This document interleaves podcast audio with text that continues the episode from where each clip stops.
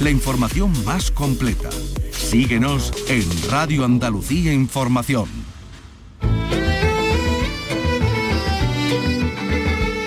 Andalucía es cultura. Con Antonio Catón. Radio Andalucía Información. Buenas tardes, arranca el ciclo Letras en Sevilla para hablar del mito de Don Juan.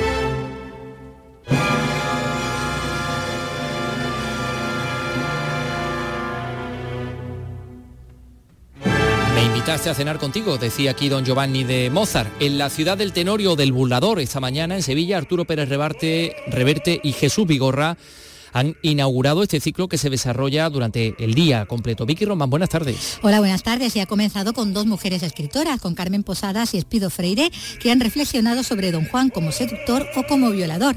Esto nos contaban antes de su intervención. La visión acerca del mito, eh, en general, es una visión extremadamente negativa y posiblemente con razón. Creo que es un mito que interesa mucho más a los hombres que a las mujeres. De hecho, si te fijas, hay muy pocas mujeres que han escrito sobre el mito de Don Juan e infinitos hombres. Una jornada con lleno absoluto que continúa también esta tarde. Y hoy tenemos poesía, aquí tenemos Plaza de Bastos, publicado por la Fundación José Manuel Lara, en la colección Vandalia de la poeta granadina de la Puebla de Don Fadrique, Teresa Gómez, que está aquí con nosotros. Teresa, ¿qué tal? Buenas tardes. Hola, buenas tardes. Un libro escrito en el año 85-86. ¿Por qué se publica? ¿Por qué vienes con Plaza de Bastos? Pues 36 años después. Bueno, pues básicamente porque he querido hacer ese acto de valentía de ponerlo en vuestras manos, en las manos de los lectores que, a, quien, a quien tanto aprecio, ¿no? Y, que y, por fin darle ponerlo negro sobre blanco y darle presencia a un libro del que se había venido hablando un poco sin conocerlo del todo porque solo estaba publicado algunos versos o algunos poemas. Pues luego hablaremos largo y tendido de Plaza de Bastos con Teresa Gómez.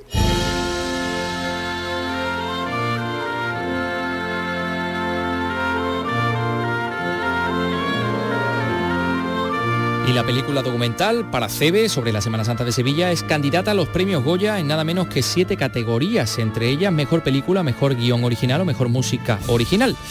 Hoy además en el Festival de Cine Europeo se presenta el documental Un día Lobo López en el que el propio Kiko Veneno cuenta cómo fue el proceso de creación del disco Échate un cantecito.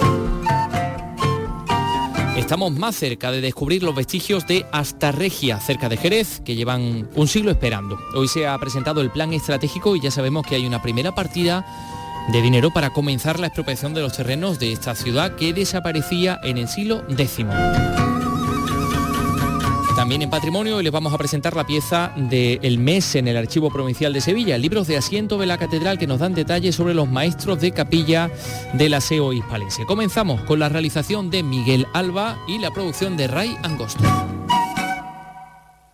Pero hoy queremos arrancar este programa despidiendo a un andaluz que se convirtió en leyenda del cómic.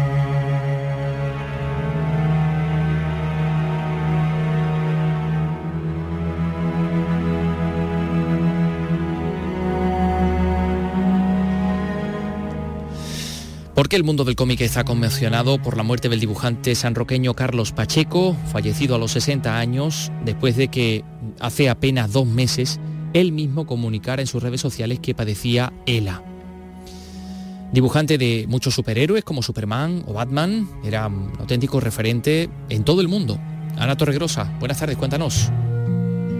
Buenas tardes.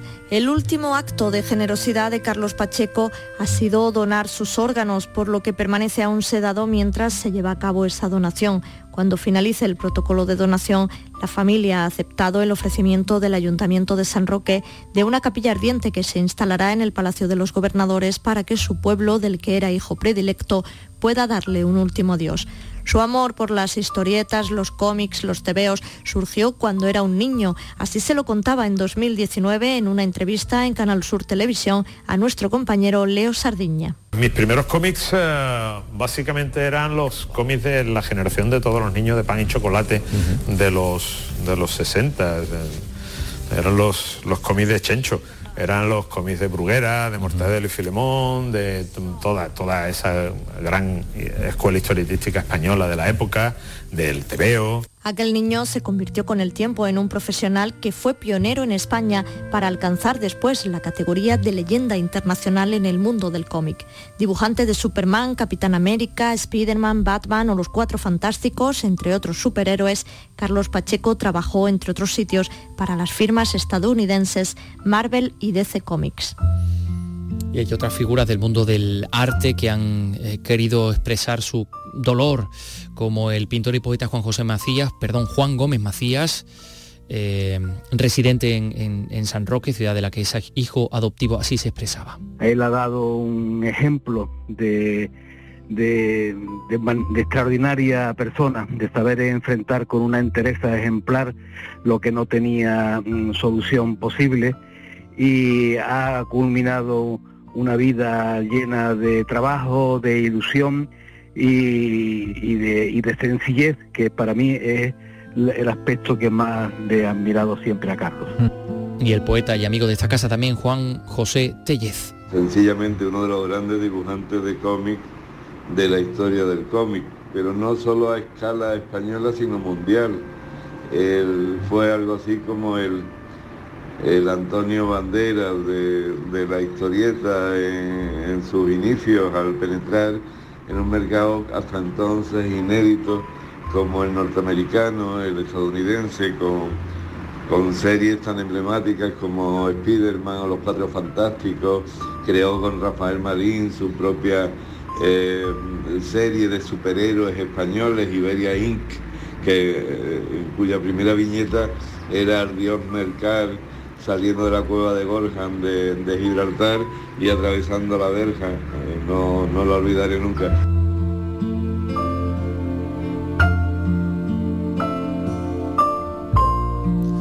Carlos Pacheco, una vida dedicada al arte, también ha querido hacer un, eh, gesto de belleza en su última voluntad, en ese acto de generosidad de donar sus órganos.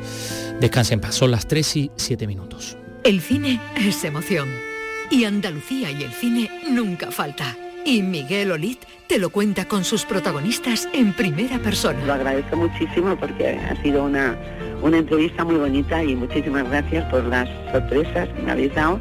Bueno, bueno, no me voy a hacer estas cosas que yo soy muy sensible, me emociona mucho. Decirte que me emociona un poquito. Menos mal que estoy sola en el estudio. Os doy yo las gracias como colega de Rafaela por, insisto, ¿no? por recuperar y, colocar en la memoria de la gente el nombre de Rafaela Aparicio como, como ella merece. En Nocturno, en Rey, Andalucía y el cine, con Miguel Olid, los jueves desde las 10 de la noche. RAI, Radio Andalucía Información. Andalucía es cultura, con Antonio Catoni. El mito de Don Juan. Eh, ¿Qué queda en nosotros? ¿Qué hay de nosotros? ¿Qué hay en nuestra sociedad de, Don Juan? El ciclo Letras en Sevilla se desarrolla en el día de hoy, ha arrancado esta mañana, eso de las 11, y bueno, con una asistencia tremenda de, público. Vicky Román casi no ha podido acceder. Me ha costado trabajo. Le ha ¿eh? costado trabajo, pero al final ha podido hablar. Abrirme un paso entre, entre la fila de, espectadores que, bueno, desde un buen rato antes, de hecho se abría las puertas media hora antes de que diera comienzo el acto y ya se llenó por completo ese patio de la Fundación Cajasol en la plaza de, San Francisco y se quedó mucha gente ¿eh? en, la puerta también, eh, en la antesala de, ese patio que, a las que ya no se le pudo conseguir asiento, ¿no? Y mira que se han desplegado algunos asientos extras, incluso una vez que, va a empezar el acto. Estaba, bueno, como se dice, ¿no? Abarrotadísimo de, público, eh, no es que no tan entusiasta. Te vas a hacer la foto con el reverte, ¿no? Bueno, pues ya está, ya me la he hecho. la foto con reverte, aprovechando que estaba claro, ahí que estaba ayer pero reverte. Suelen venir a ver esta, que se suelen venir a ver esta jornada. ¿Perdón? Yo he venido, yo es el primer día que vengo, este año. Otros años ya he venido a esto. Me encantan estas jornadas. Eso es lo que me refería diciendo, que es que me encanta que esté lleno. Que después dicen que en Sevilla no hay cosas. En Sevilla hay muchísimas cosas había un entusiasmo, Totalmente, totalmente entregado para... Por hacerse la foto con Arturo Pérez Reverte o con Jesús Vigorra. Que estaban los dos mm. para, para, entrar, ¿no? Y para comenzar el, acto mientras se sentaban también eh, las dos escritoras que iban a, intervenir. Y bueno, y comenzaba de esta forma, además. Casi hay que...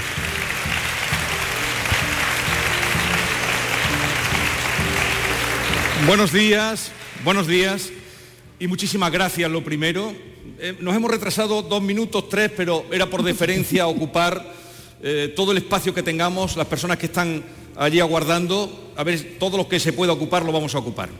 Y, y nada, muchísimas gracias por estar aquí. Esto demuestra que don Juan sigue vivo, sigue vivo, o está coleando. Sí, sigue vivo. Y bueno, y justamente de eso se trata. ¿no? Como eh, hay, hay dos vertientes de Don Juan, una es la vertiente social y otra es la vertiente literaria, digamos. ¿no? Entonces la social, en la social evidentemente la figura está mal vista en los últimos tiempos. Don Juan tiene mala prensa y eso está desgraciadamente tapando la parte literaria. Eso está oscureciendo la otra, la obra de teatro que es divertida, brillante y es uno de los grandes clásicos de la, de la literatura teatral española, que además los actores disfrutan mucho haciéndola y los espectadores viéndola. Ha podido hablar con, con Pérez Reverte. Y ¿no? esa, en esa idea era en la que abundaba, ¿no? Hablando con él eh, un poquito antes, ¿no? De que diera comienzo lo que va a ser eh, el acto público. Bueno, el mito de Don Juan es un mito tradicional en, el, teatro y en la sociedad española. Desde hace muchísimo tiempo desde- se estrenó ya con gran éxito y lo ha seguido siendo mucho tiempo. Pero ahora tiene incluso mala prensa, ya cada vez se ve menos, se representa menos. Hay como, digamos, como una especie, digamos, de complejo de, de- mostrar a Don Juan, ¿no? Si es una obra de teatro extraordinariamente divertida, eh, además tiene unas lecturas muy interesantes para ver cómo era antes y cómo es ahora la mentalidad del conquistador, digamos, entre comillas, ¿no? Entonces, bueno, con esto queremos analizar justamente eso, la, ver qué vale y qué no vale ya de esa figura, si todavía sigue siendo válido o no, ver al mismo tiempo representarle que vean que es muy divertida la obra y sobre todo que haya un debate sobre la personalidad de la conquista. Ahora Don Juan es violador, es seductor, es que es, ¿no? Es compañero, que es. Entonces, bueno, todo ese debate que es muy interesante que, y ya está como así como puesto de lado porque hay una especie de complejo, digamos, de no mostrarlo, queremos rescatarlo y, sacarlo a luz pública y hablar de él. Lo que veo mucho es público joven.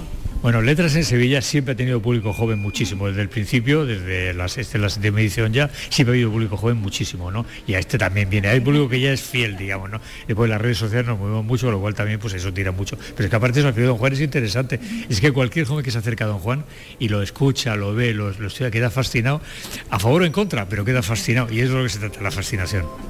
Fascinación, nos hablaba de, de que esta jornada incluye, eh, por una parte, el debate, ¿no? Porque a continuación de ese que abrían con Carmen Posada y Espido Freire, después a la una fue el turno de Luis Alberto de Cuenca, que Sí. hablaba de Don Juan entre el glamour y la caspa, la caspa. ¿no? También ambivalencia que hay. Y ya en la sesión de tarde va a tener lugar la representación teatral, porque eh, se va a ver el, el mito desde los que lo han interpretado algunas veces en escena. Ahí van a intervenir Fior- Fiorella Faltoyano, Ajá. va a intervenir Maribel, Qui- bueno, Martirio, Maribel Martirio. Martirio, Máximo Barberde, que Don también Juan ha de hecho- Manual, exactamente, totalmente, y se van a representar escenas del Tenorio y lo van a hacer eh, Emilio Boale, eh, que destacaba un, un- un Don, Juan, Negro, sí, Irina Bravo, José Manuel Seda, ¿no? el actor sevillano. Y ahí, bueno, después de esto habrá una eh, puesta en común, una reflexión con los actores, en la que van a estar tanto Pérez Reverte como, como Vigorra. Pero volviendo a lo que ha sido el acto, digamos, inaugural, eh, después de esa presentación a cargo de, eh, de Vigorra y de Pérez Reverte, pues era el turno para ese debate, ¿no? Entre estas dos escritoras, entre Carmen Posadas y, y Espido Freire. Yo hablaba con ellas también antes de esa intervención conjunta y por separado, porque no querían escucharse una a otra, porque habían preferido, aunque se habían venido juntas en el tren, no hablar de lo que iban a hablar para no estar Ah, condicionadas. ¿Sabe? Un poco como para ir así eh, eh, de nuevas completamente. Bueno, esto es lo que decía Carmen Posada. Bueno, yo iba a decir dos cosas. Primero que, que creo que es un mito que interesa mucho más a los hombres que a las mujeres. De hecho, si te fijas, hay muy pocas mujeres que han escrito sobre el mito de Don Juan e infinitos hombres que lo han relaborado. Escritores famosísimos, ¿no? Desde Alejandro Dumas, eh, Byron, bueno, luego está Mozart, que no es que sea autor, pero en fin, como, como si lo fuera. Eh, mm, es- luego está Molière. Son, son infinitos los que han relegado el, el- el mito. Sin embargo, a nosotros las mujeres mm, no, no nos llama mucho la atención. Es el fanfarrón de toda la vida, el guaperas de turno que te quiere ligar y que, y que, que tú ya sabes por dónde viene. Bueno, eh, y ahí hay una pregunta, ¿violador o seductor? No sé, ahí como, como lo vería Carmen Posada. Se ha plantado de una forma muy, muy extrema. Claro, yo no creo que don Juan Tenorio fuera un violador, más bien fue un seductor. Lo que pasa es que cuando la seducción implica engaño, mentira, etcétera, pues ya entra en un terreno más, más resbaloso, ¿no? De todas maneras, a, a- a don Juan lo que le interesa es la, la seducción por la seducción, o sea, él, el amor... Sí, o sea, el, el- el acostarse con la chica es secundario. Es más poder contarlo, ¿no? Exacto, exacto. Un poco como lo contaban de Dominguín. Sí. Si no lo cuenta como que no tiene ni gracia, ¿no? Bueno, como decía, y, y el hecho, bueno, de, de hablar de- del Tenorio en Sevilla. Claro, es siempre más comprometido, porque cada uno tiene su opinión sobre, sobre el, el tenorio. Además es que es un arquetipo mm, que se remonta a, yo qué sé, al siglo, no me acuerdo cuándo lo escribe Tirso, pero es muy, muy antiguo y que se está reinventando cada vez. O sea que si ahora tendríamos que pensar quién es el tenorio moderno, pues no sé, a lo mejor James Bond da el perfil. Bueno, ¿Tirso o Zorrilla? Eh, a mí me parece más profundo lo- el, el Tirso, el, el Don Juan de, de Tirso, porque tiene también una, una vertiente más metafísica que a mí personalmente me interesa más. Eh, Zorrilla, bueno, claro, es un clásico que hemos representado en el colegio y que le tengo mucho cariño, pero como peso eh, intelectual me parece mejor el de Tirso. ¿El tiempo ha pasado bien por, por Don Juan? se está reinventando permanentemente, o sea, cada, cada autor que interpreta el, el mito lo adapta a- al, está al momento, al momento histórico, ¿no? Entonces por eso digo que habría que decidir quién es el Don Juan de ahora. Muchas gracias.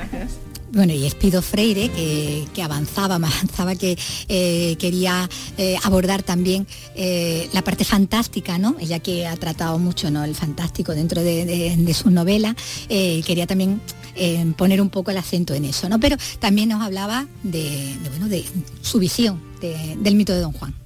Bueno, Espido, ¿cómo crees que verían, lo perciben los jóvenes y en, en particular las jóvenes de hoy la figura de Don Juan?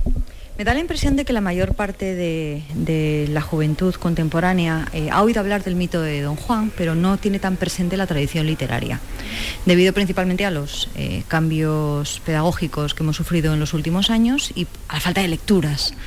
Entonces, eh, la visión acerca del mito eh, en general es una visión extremadamente negativa y posiblemente con razón.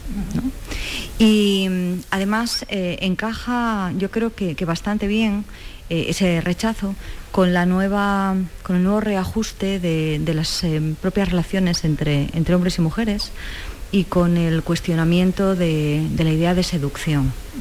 Entonces nos vamos a enfrentar aquí a un debate muy interesante porque mm, sí que me da la impresión de que para los chavales, en particular para los chicos, la idea del don Juanismo, más que el don Juan, sí que está asociada al prestigio y está asociada muchas veces a, su valor social, pero que, las chicas en general están a otra. Pero se puede, se puede revisar entonces el mito con, con ojos de, eh, actuales. Eh, quiero decir, pierde cuando, cuando se mira con lo políticamente, con el prisma, ¿no? y la gafa de lo políticamente correcto. Es que no es un mito que encaje en una realidad contemporánea, es decir, no hay que revisarlo, lo que hay es que contextualizarlo. Y exactamente igual que ha ocurrido con otros, con otros mitos, ¿no? con mitos que tenían mucho que ver con una realidad eh, incluso geográfica, con una interpretación de la creación del mundo o de la creación del ser humano. En este caso, eh, lo, lógico sería continuar contándolo, porque no deja de ser una historia muy relevante, sobre todo para toda la cuenca mediterránea, pero dentro de, lo que estamos haciendo con la mayor parte de los mitos, que es eh, no darles un valor de verdad, sino un valor de una historia que se contó en su momento y tuvo un sentido. De todos los autores, incluso músicos, que han bueno, que se han nutrido ¿no? de, de, del mito de, Don Juan, eh, ¿cuál sería tu, tu versión favorita? Ahí estamos en otro terreno, porque aquí estamos ya no hablando del mito como tal, sino de las reinterpretaciones del mito, ¿no? que se han ido actualizando y que han eh, pintado, presentado distintos Don Juanes, desde el más dramático hasta el más cómico o incluso eh, algunos que se acercan a los valores del Casanova más que del Don Juan. Eh, yo creo que es muy interesante la, reinterpretación que hace um, Clarín en La Regenta de, de, Don Juan, en el que además guiña eh, guiña un ojo a, a, Zorrilla con ese Mejía, Álvaro Mejía en lugar de don Luis Mejía y sobre todo con la figura de, del regente don Víctor.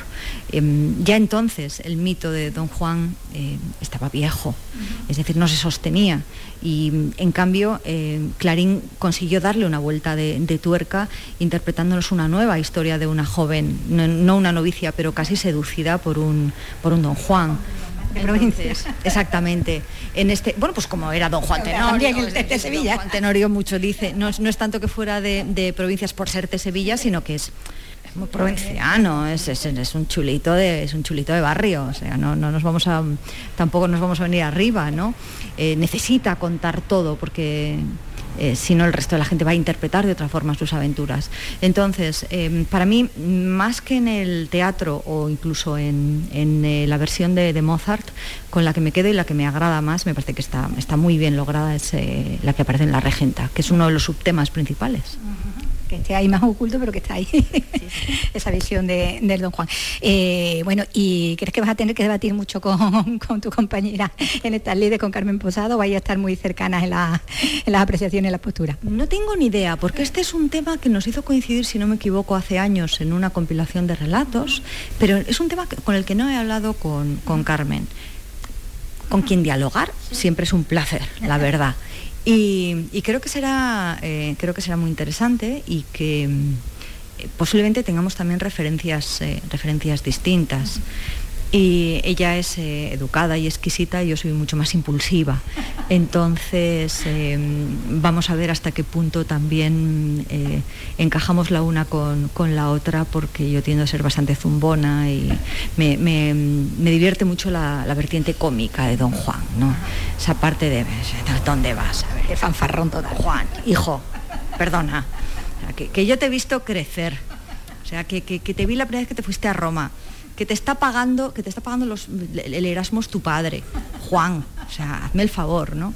¿A quién quiere engañar, Juan? Pues Muchas gracias, Pito, gracias. A ti. Vamos, hombre. Bueno, oye, al, y... al, final decía Pido Freire que era un mito que no era Ajá. que no era posible traer al presente, sino que había que contextualizarlo, pero lo ha traído al presente. Lo ha traído al presente totalmente. Don Juan de Erasmus en Roma que te le está pagando tu padre. y cuando te cortas el grifo te pone chulito, ¿no? Efectivamente. bueno, pues sí que ha sido interesante, ¿no? Y lo habrán comprobado todo ese público que te decía al principio, que, que bueno, que llenaba ese patio, que es bien grande, y, y lo llenaba completamente, y, y bueno, y, y los que se han quedado fuera, que se quedaban fuera, no veían porque se echan cortinas, pero que se quedaban allí escuchando ah. tan ricamente. Bueno, fíjate, como escucharlo por la radio. Fíjate, exactamente, ¿no? Ya les podrían poner por lo menos una pantalla. De todas maneras. También ha sido emitido por streaming. Eh, ¿no? Ahí voy, que por ejemplo todavía queda la sesión de la tarde, la de las 7, y que igual que la de la mañana se puede seguir en directo en el canal de YouTube de la Fundación Cajasol. Que incluso a lo mejor está grabada ahí la. También puede que la de la mañana. No, la, la, la, la, mañana, seguramente. No lo hemos comprobado, pero bueno. Letras en Sevilla, pues ya estarán pensando eh, Jesús Vigorra y Arturo Pérez Reverte, la del año que viene, ya estarán dándole a, a ver qué hacemos este año. Eh, porque así nos contaba el lunes pasado nos contaba Vigorra bueno, y, dijimos ¿y qué hacemos en noviembre? ¿Y qué hacemos? No sé qué, pues Don Juan pues venga, pues vamos al, lío de Don Juan ¿no? que igual sale otra idea así de forma tan, tan, peregrina eh, para el ciclo del año que viene en fin, Vicky Román, gracias son las 3 y 23 minutos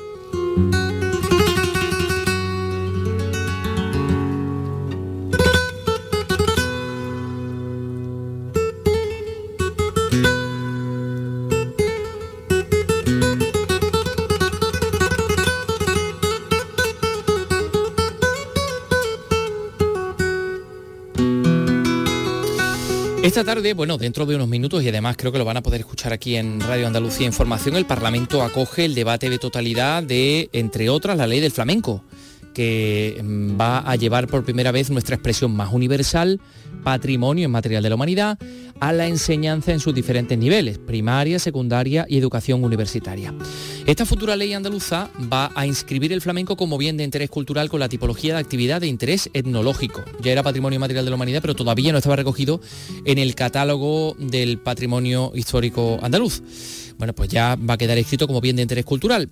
La futura norma va a traer consigo la ampliación de competencias de órganos, por ejemplo, el Consejo Asesor del Flamenco va a pasar de tener cuatro miembros a 12, Es un consejo que según contaba el consejero de Cultura, Turismo y... mm, A ver, eh, Turismo, Cultura y Deporte también, efectivamente. Sí, sí, sí, no, se me, se me había, se me había olvidado. Eh, que decía él, Arturo Bernal, tendrá la obligación de desarrollar esta ley. Otro instrumento que va a aparecer contemplado en la ley es el registro andaluz del flamenco que servirá para la ordenación de los profesionales y de las entidades que desarrollen actividades. Este proyecto de ley ha recibido más de 200 alegaciones de las 24 entidades y personas físicas que han presentado sus sugerencias o propuestas de modificación de la norma y esta tarde pues va a recibir el visto bueno de la Cámara Andaluza, del Parlamento de Andalucía, bien de interés cultural eh, el flamenco. Mesas de asta o asta regia sí está inscrita como bien de interés cultural, como BIC, en el Catálogo General del Patrimonio Histórico Andaluz. Bueno, pues por fin, casi 100 años después de las primeras intervenciones arqueológicas, este yacimiento de Asta Regia, en la barriada rural jerezana de Mesas de Asta, cuenta ya con un proyecto de actuación para sacar a la luz esta gran ciudad, fundada aproximadamente en el año 1300 a.C. Hoy se ha presentado el Plan Estratégico de Asta Regia, que el acrónimo tiene por nombre Planear, es un plan que detalla las excavaciones que habría que realizar para recuperar los restos. Es decir, es un primer paso para realmente enterarnos de qué hay debajo de, de la tierra en este, en este lugar que en un momento determinado de su historia llegó a ser puerto de mar, porque ahí tenía puerto el famoso lago Ligustinus. Marga Negrín ha asistido a la presentación del plan. Marga, cuéntanos. No es tarea fácil, pues se trata de más de 500 hectáreas con al menos 160 estructuras, procedentes de las culturas tartésica, fenicia, turdetana, romana e islámica, restos de valor incalculable que ahora yacen bajo un trigal. El primer descubrimiento de esta nueva etapa, que podría ser la definitiva, es un gran muro de más de 5 metros de altura. Es la primera pieza que sería visitable para el público general. Francisco José Barrio Nuevo es el arqueólogo responsable de este plan, en el que también participa la Universidad de Cádiz. Muro es 124, el 124 es la punta del iceberg, lo que ha provocado que podamos cerrar el proyecto. El éxito del programa o la novedad, que hay un equipo ya, pues no sé si de 30 a 35 personas. Este es el punto de partida, hasta ahora no se ha podido, no ha podido fraguar por diversas circunstancias, intereses, problemáticas, cada uno por un lado. Ahora mismo parece que nos estamos poniendo de acuerdo todos. Si seguimos así, pues será positivo. Ahora hay un equipo técnico y un plan. Lo único que hace falta es presupuesto. Que no es cosa menor, claro, evidentemente. Pues hablando de, registros arqueológicos, eh, se ha hallado un peine, eh, bueno, se halló en el año 2017. Ahora hemos tenido noticias del, hallazgo de este peine en el yacimiento Betel Lachish en Israel.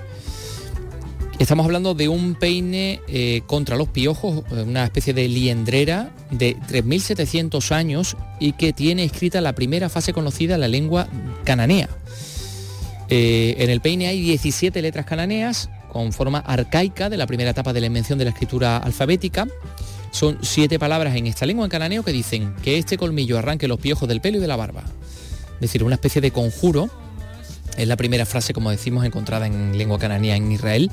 Aún existen pueblos que hablan en cananeo, por ejemplo en Siria, en la zona de Ugarit, pero escriben en otra escritura diferente, no en el alfabeto ese en el que hemos encontrado eh, este curioso, curioso peine. El día 16 de noviembre se celebra el Día del Patrimonio Mundial. Antes hemos estado hablando del flamenco que es patrimonio inmaterial de la humanidad. Y el patrimonio mundial es distinto, eh, no, es la misma categoría, aunque también lo concebe la UNESCO, ¿no? Eh, bueno, pues se celebra con muchas actividades en diferentes puntos, sobre todo en las ciudades y en los lugares que han sido o que han obtenido esa eh, categoría de patrimonio mundial. En concreto, por ejemplo, Granada. Bueno, pero este año el Ayuntamiento de Granada no va a organizar los actos conjuntamente con la Alhambra porque los responsables del recinto monumental lo han querido. Eso es lo que dicen en el Ayuntamiento. Y eso ha generado cierto malestar en el equipo de gobierno de Granada. Eh, nos lo cuenta Laura Nieto. Adelante. El próximo 16 de noviembre se celebra el Día del Patrimonio, 50 años después de la Convención de París organizada por la UNESCO y con la mirada puesta en los próximos 50 años para preservar nuestro legado y que lo hereden las generaciones jóvenes. El conjunto de la Alhambra y Generalife fue declarado Patrimonio Mundial en 1984. Diez años más tarde, en el 94, se añadió el Albaicín. El Ayuntamiento de Granada quería renovar su compromiso con el patrimonio un año más, conjuntamente con la Alhambra, pero no ha sido posible posible. Eduardo Castillo es el concejal de turismo. No le hemos pedido explicaciones, lo que sí hicimos en su día fue eh, bueno, pues pedirles que se hiciese una programación conjunta como se ha hecho otro año, que es lo que tiene eh, sentido sobre todo si estamos hablando del conjunto patrimonial más extenso que tiene nuestro país, estamos hablando del Albaicín y de la Alhambra y del, del Generalife no es, no es cualquier cosa. El Ayuntamiento de Granada ha programado sus propias actividades, todas gratuitas y en colaboración con la agencia Albaicín. Habrá jornadas de puertas abiertas en el Carmen del Aljibe del Rey, las dos casas del Chapit, la Casa de Zafra o el Cuarto Real de Santo Domingo, además de visitas guiadas, paseos matemáticos o rutas singulares. Y también se abrirán al público los tres palacios municipales, el Carmen de los Mártires, el de los Córdoba y Quinta Alegre.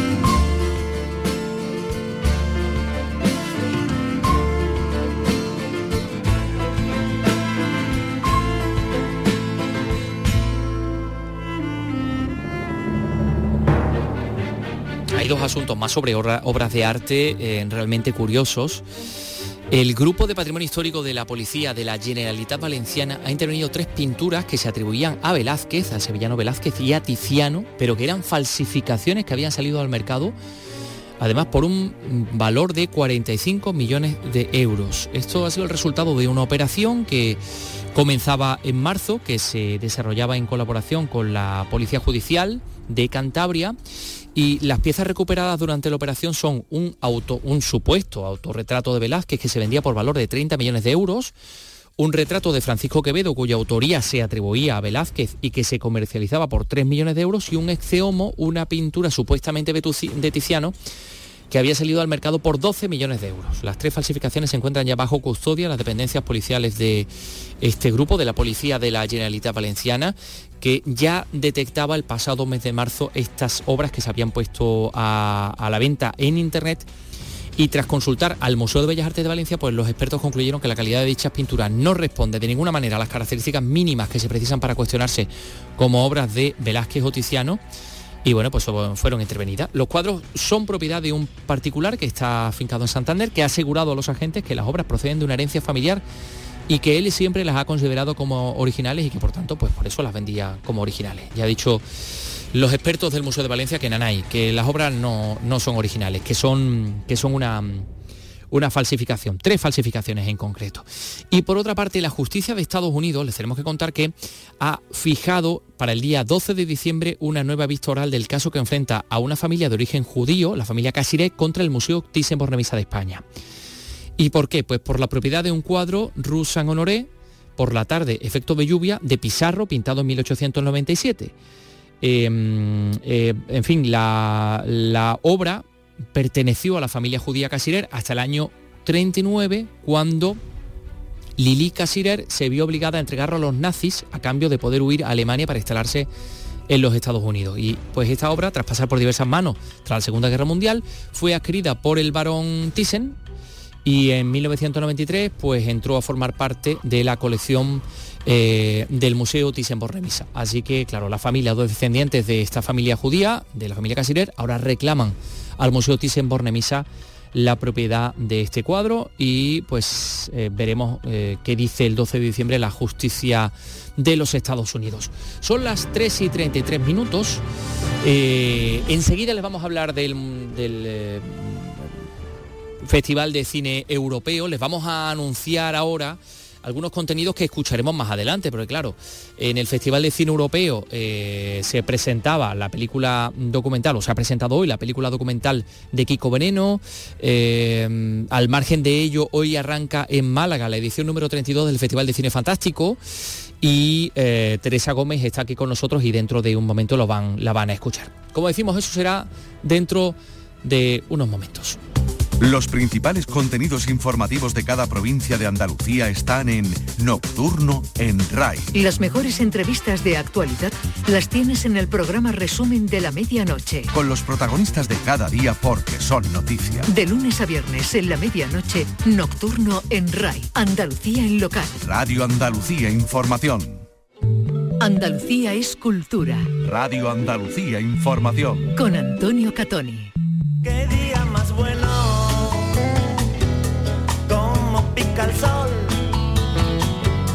No es un poco raro para el mes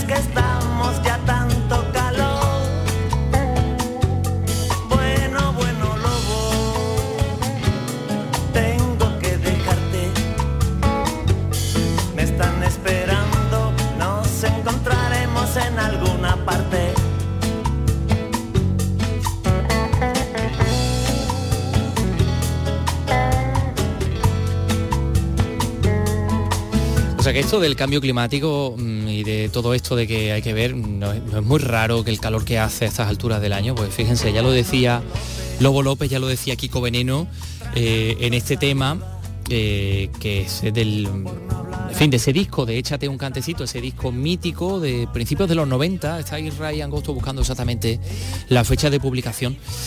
Pero ¿a qué viene todo esto? Bueno, pues a que en el Festival de Cine Europeo se estrena hoy en el Teatro López de Vega de Sevilla el documental Un día Lobo López, en el que se cuenta efectivamente cómo fue el proceso de creación de este disco del año 92, Échate, Échate un cantecito, que es el trabajo más reconocido de Kiko Veneno y que supuso pues un cambio radical en la vida y la trayectoria del cantante, como él mismo ha contado esta mañana en la tele, en Canal Sur Televisión. Nos ha contado exactamente qué le parece ser objeto o ser protagonista de este documental.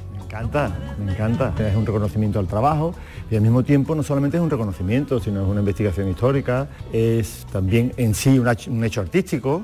¿eh? Hacer una película también es un hecho artístico, entonces explicar con arte las cosas de arte me parece que tiene mucho arte. ¿Me he repetido? ¿He sido redundante? Bueno, estamos en Triana, aquí se puede ser redundante. Y más cosas, así relataba Kiko Veneno cómo nacía aquel disco.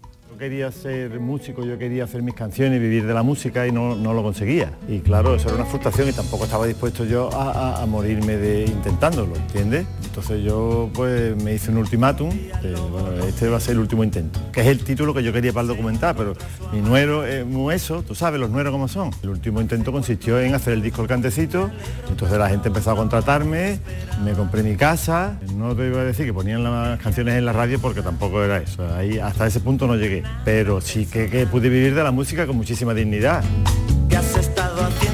O sea que era la última oportunidad que se daba a sí mismo Kiko Veneno. Y, y también le han preguntado por nuestros compañeros si se decidiera por alguna canción de aquel disco. Todas son muy especiales. Realmente, hombre, las canciones son de tres minutos, ¿sabes qué te digo? Tampoco, si yo tuviera, hubiera compuesto sinfonía, te diría, pues la sexta es la que más, me- quizás la que más me gusta, la abertura. Pero las canciones que son como, yo qué sé, ¿sabes? Cosas ligeras. Entonces, eh, tienen una duración muy, muy limitada, pero tienen un significado profundo, porque son pequeñas jotas, pequeñas dosis de vida, de poesía, y son todas muy queridas por mí y por toda la gente. Toda la gente que hace canciones es muy difícil que te vaya a decir, me gusta esta canción, ¿sabes? Más que otra. Es difícil que te lo diga nadie. Bueno, lo que soy yo, es la canción quizá que se identifica más con mi forma de ser, eh, es un poco una canción un poco introspectiva. En ese sentido me define, pero bueno, igualmente me define volando voy, o me define fuego, me define hecho de menos.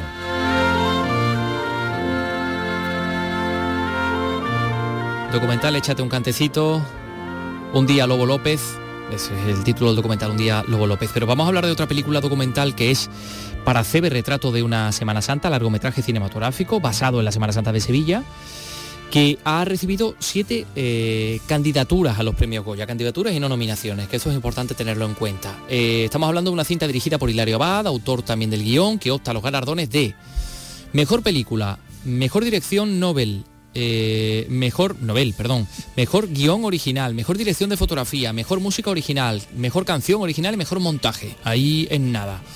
La música que la estamos escuchando, la banda sonora del compositor Francisco Javier Torres Simón, interpretada por la Banda Sinfónica Municipal de Sevilla, bajo la dirección de Francisco Javier Gutiérrez. Eh, bueno, ahí había también Manuel Cuevas, que interpreta una saeta, el solista Carlos Garrido, corneta, la cantante Gemma Abad y una película que tiene material filmado durante 10 años y en el que cuenta el transcurso de la Semana Santa por orden cronológico con la mirada puesta sobre todo en lo que experimenta el público. Mm, Hilario Abad venía por aquí, bueno, no, no, venía por aquí. Mm, Vino evidentemente cuando el vísperas de su estreno, pero hoy en nuestros compañeros de Sevilla han podido hablar con él y ha dicho que está contentísimo, entre otras cosas porque él cree que es una película que emociona. esa riqueza patrimonial, emocional, religiosa, artística que, que tenemos es lo que sale en la pantalla, porque al final eh, todas esas grabaciones durante tantos años lo que hacen es mostrar la Semana Santa, eligiendo ángulos que, que remitan a la perspectiva del público. Creo que es enmarcar lo que una persona puede vivir en la Semana Santa en la calle. Y esa es la fuerza y la potencia que tiene la película. Universal, al, no tener diálogos, al no tener eh, una narración, no se explica nada realmente, es pura sensación. Entonces, pues con eso te puedes emocionar estando en cualquier sitio. Y es una especie de contenedor de historia. Bueno, en fin, que todavía queda una criba, pero que esto ya, dice Hilario Abad, es una, algo muy importante. Creo que tengo los pies en la tierra y soy muy... Vamos a ver, ¿no? Lo que pasa porque la competencia es, ya digo, bestial, queda una fase de nominación y entonces pues todavía pueden pasar muchas cosas. Pero el hecho de estar ahí, el hecho de, de que la Semana Santa de Sevilla como protagonista haya llegado, mm, vamos, estoy contentísimo. Pues enhorabuena, Hilario Abad. Y hoy en Málaga arranca la edición número 32 del Festival de Cine Fantástico Fancine de la Universidad de Málaga. Este año con un marcado componente de concienciación ecologista. María Ibáñez. Fancine materializa desde hoy su preocupación por la sobreexplotación de los recursos naturales, los signos de agotamiento de la tierra y otros sucesos actuales como la histórica erupción del volcán de La Palma. Paco Sánchez es programador de Fancine. Bueno, pues contribuir a lo que ahora mismo es una preocupación acuciante para las personas y para los gobiernos, ¿no? que es el, el cambio climático y todo esto. Que nos parecía que, bueno, Fancine, como siempre, tiene por costumbre pues tomar alguna temática que no tiene por qué estar necesariamente relacionada con, con los iconos, digamos, del, del cine fantástico, del terror, que eso del medio ambiente o miedo ambiente, como le, llama- le hemos llamado nosotros, pues podía ser Por ello, criaturas mutantes, distopías futuristas con la humanidad en peligro, catástrofes naturales o fenómenos meteorológicos extremos estarán presentes en la cartelera hasta el 17 de noviembre. Esta tarde a las 8 la película que abre el certamen será The Visitor from the Future, una comedia francesa. Andalucía es cultura con Antonio Catoni. Y poesía, la Fundación Manuel Alcántara de Málaga reedita 60 años después de su primera publicación la obra Ciudad de Entonces, con la que el poeta malagueño obtuvo el Premio Nacional de Literatura en el año 1962. Este libro vuelve en una edición eh, limitada, mil ejemplares que se podrán adquirir a partir de este jueves, de manera gratuita, por cierto, con colaboración con el área de cultura del Ayuntamiento de Málaga, en el Archivo Municipal de Málaga, en la Alameda Principal. Ya está aquí con nosotros Teresa Gómez.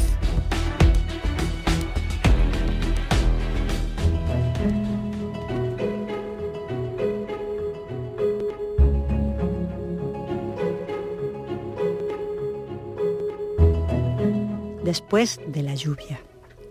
Salí con mucho miedo y ninguna esperanza de conocer un nombre con nombre de bandera para morir por él. Quise comprar un libro o una falda y olvidarme en el quicio de las horas porque estaba tan sola. Recoger la ciudad en un pañuelo para sentirme triste como un barco y apedrear campanas. Busqué por todas partes el cerco de la luna, un gesto de manzanas a la luz de la tarde, un otoño sin rumbo. Caí sobre el asfalto, casi con mil colores, cortándome la voz. Este después de la lluvia es de Teresa Gómez, es ella quien ha puesto la voz. Teresa, muy buenas tardes. Muy buenas tardes. Gracias por estar aquí. Pertenece a Plaza de Abasto, del que vamos a, a hablar enseguida, este poemario que llevaba esperando en un cajón unos cuantos añitos. Pero si te parece, Teresa, me gustaría empezar preguntándote para qué sirve la poesía. Uy, qué pregunta tan difícil. ya la primera en la frente.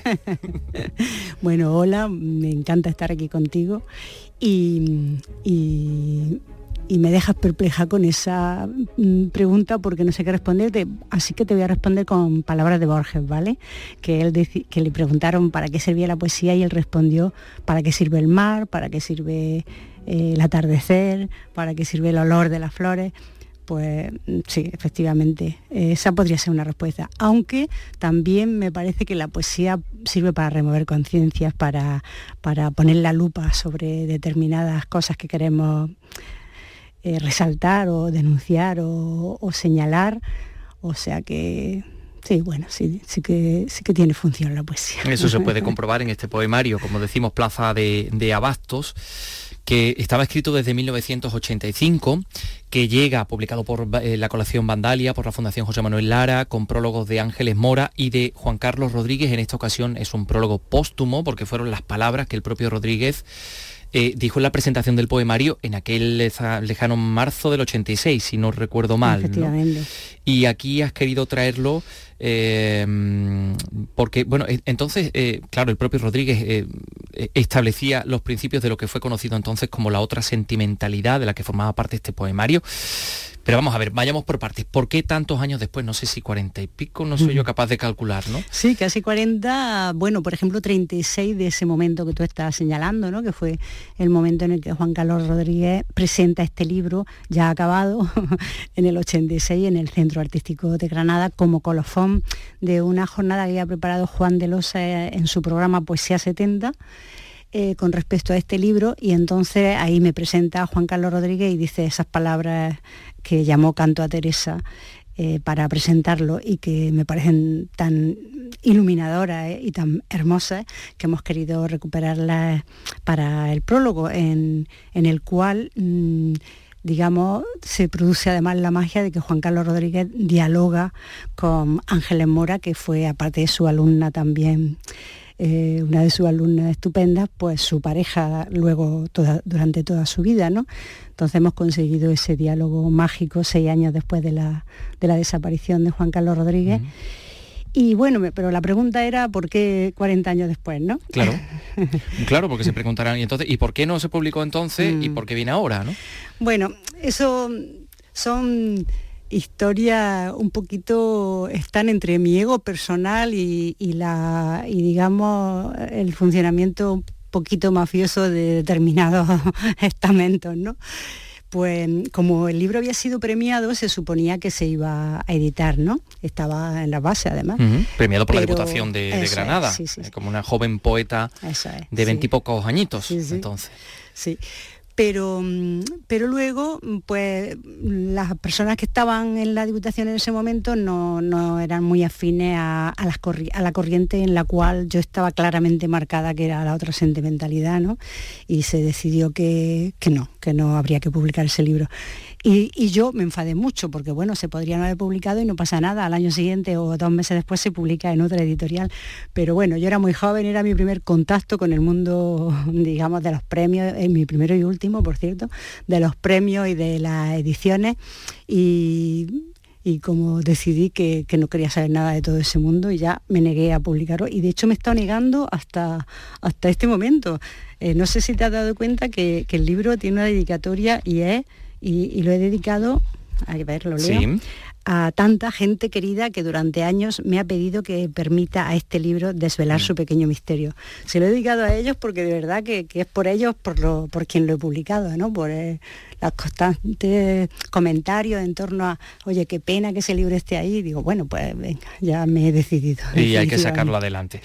Yo creo que también vendría muy bien que hablaras de eh, de, la otra sentimentalidad, de, esa idea que yo creo que conecta perfectamente con lo que me decías al principio, para qué sirve la, poesía, para remover conciencias. La otra mm. sentimentalidad también pretendía utilizar un arma cargada de futuro, ¿no? Como dicen, Bueno, pues la otra sentimentalidad es ese movimiento un poco poético que, que nace un poco de la filosofía de Juan Carlos Rodríguez y que se gesta en un momento en el que en la Universidad de Granada había un ambiente efervescente, no solo derivado del magisterio de Juan Carlos Rodríguez, sino de, otras muchas personas muy interesantes que estaban trabajando en ese momento allí, como Antonio Sánchez Triguero, Álvaro Salvador, Ángela Olaya, Andrés Soria, y todo esto unido a otro foco de cultura que era la tertulia, eh, o sea, un bar, directamente un bar, pero un bar donde, donde se encontraba toda la gente interesada en cultura, en arte, en política también, en movimiento social.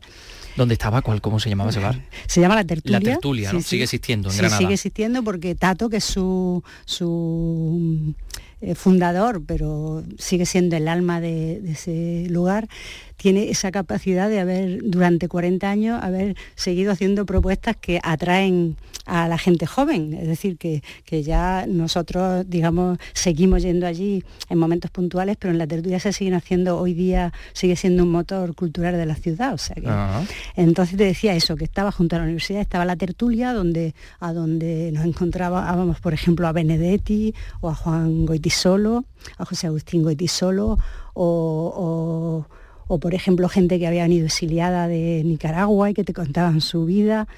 Y, de verdad que era un sitio mm, que contribuía mucho a, lo que era nuestra, nuestra construcción como, como seres humanos. ¿no?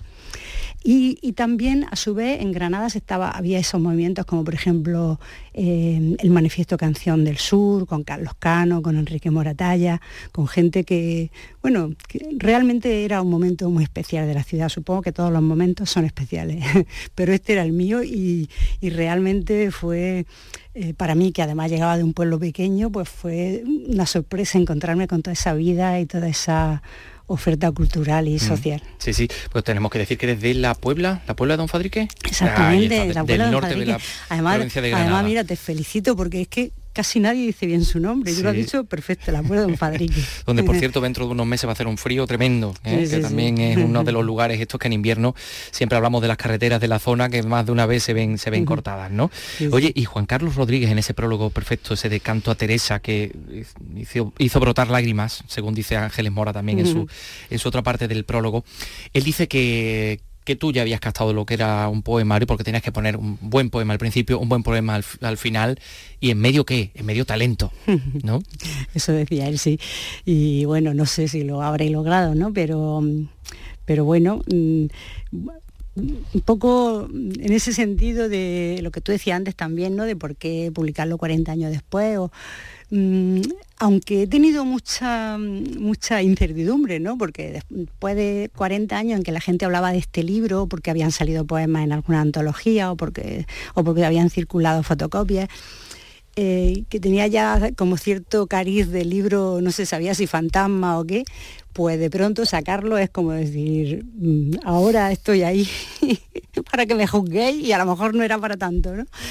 Eh, pero mira, por otro lado me siento como muy, eh, digamos, como haciendo una pequeña revolución en ese sentido de que los libros sa- salen y al mes siguiente desaparecen, o a los dos meses como mucho desaparecen, o sea, forman parte de este rollo consumista, ¿no? De usar y tirar rápidamente, ¿no?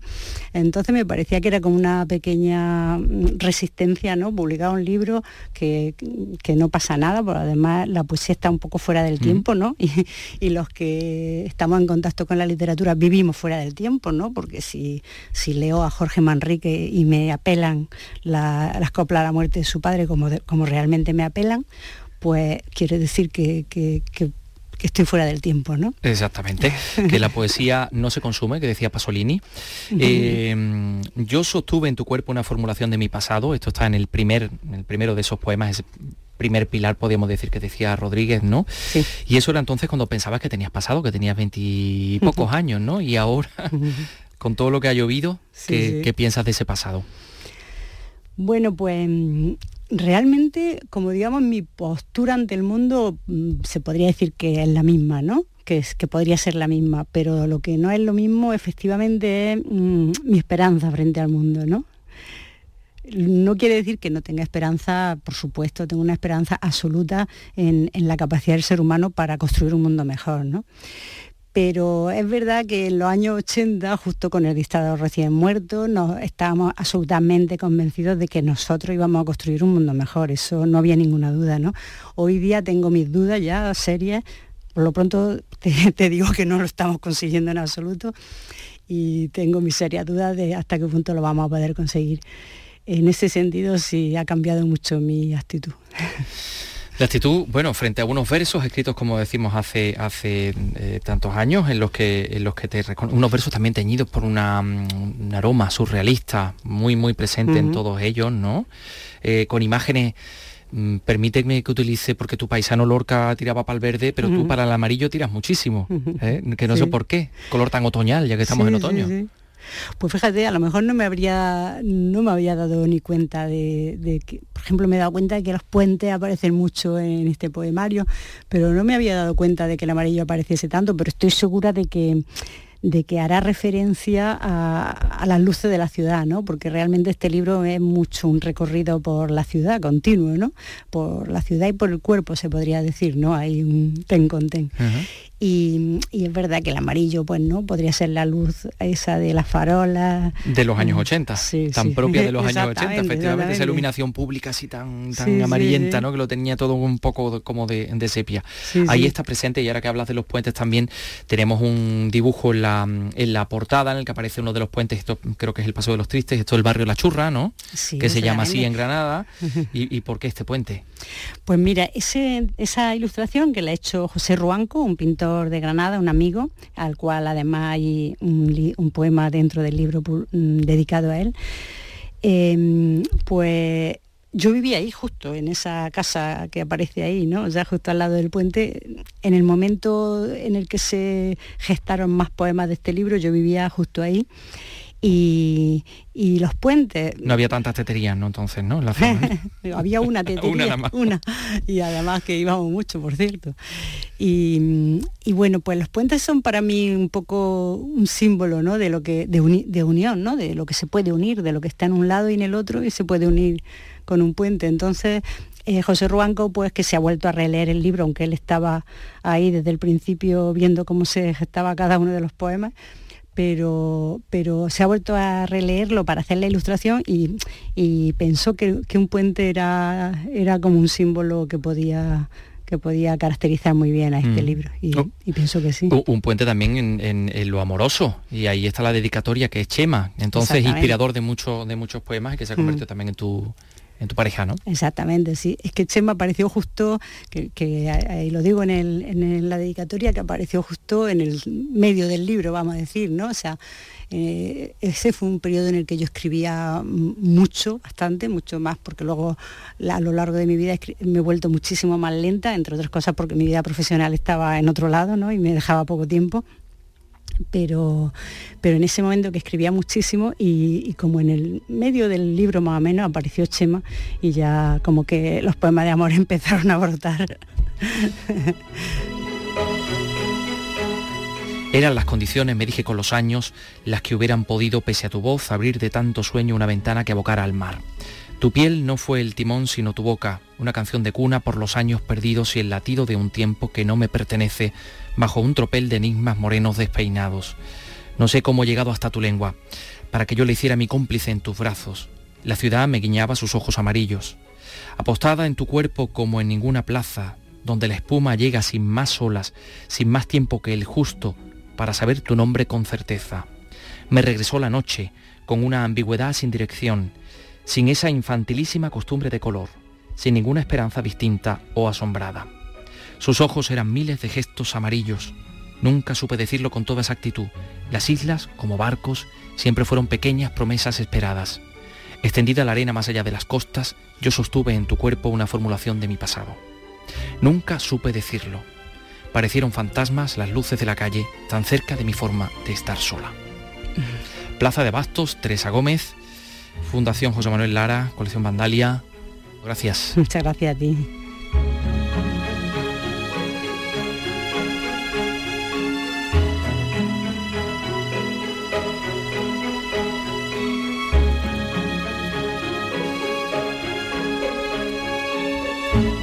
Un par de minutos para las 4 de la tarde, nos vamos con música de Yves Montand.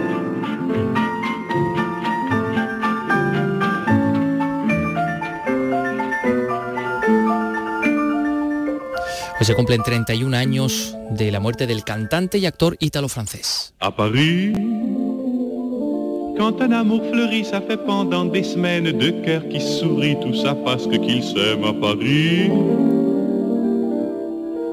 Au printemps, sur les toits les girouettes tournent et font les coquettes avec le premier vent qui passe indifférent, nonchalant. Internacionalmente por protagonizar numerosas películas, tras amoríos con Marilyn Monroe, con, con Gina Lollobrigida, eh, se casó con Simón Signoret y, tuvo un, un, episodio muy, muy particular en el año 75 en España, donde, donde fue expulsado Sí, pues fue sorprendido durante una rueda de prensa clandestina en la Torre de Madrid leyendo un manifiesto suscrito por varios intelectuales franceses en contra de las penas de muerte que había dictado la justicia nada militar. Que ver con lo, por lo que echaron a no, no, no, no tiene nada que ver con Francinata ni Torremolino. Bueno, pues recordamos a Yves Montand en este aniversario. Mañana regresamos a las 3 de la tarde en Andalucía Escultura. Adiós. Des taxis en maraude qui vous chargent en fraude avant le stationnement. Oui, encore l'agent des taxis.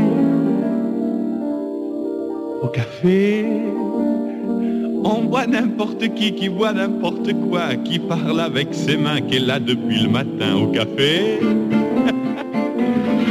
Il y a la scène, à n'importe quelle heure, elle a ses visiteurs qui la regardent dans les yeux, ce sont ses amoureux à la scène. A ceux qui ont fait leur lit près du lit de la Seine et qui se lavent à midi tous les jours de la semaine dans la Seine. Et les autres, Ceux qui en ont assez parce qu'ils en ont